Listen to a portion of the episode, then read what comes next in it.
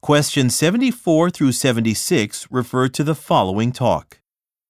As some of you already know, Fontaine Corporation has been chosen to be the financial sponsor for the city's baseball team.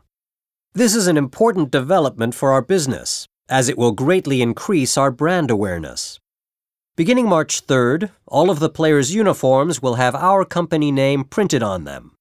As the sponsor, we will be allowed to use the stadium once a year at no additional charge for our publicity events.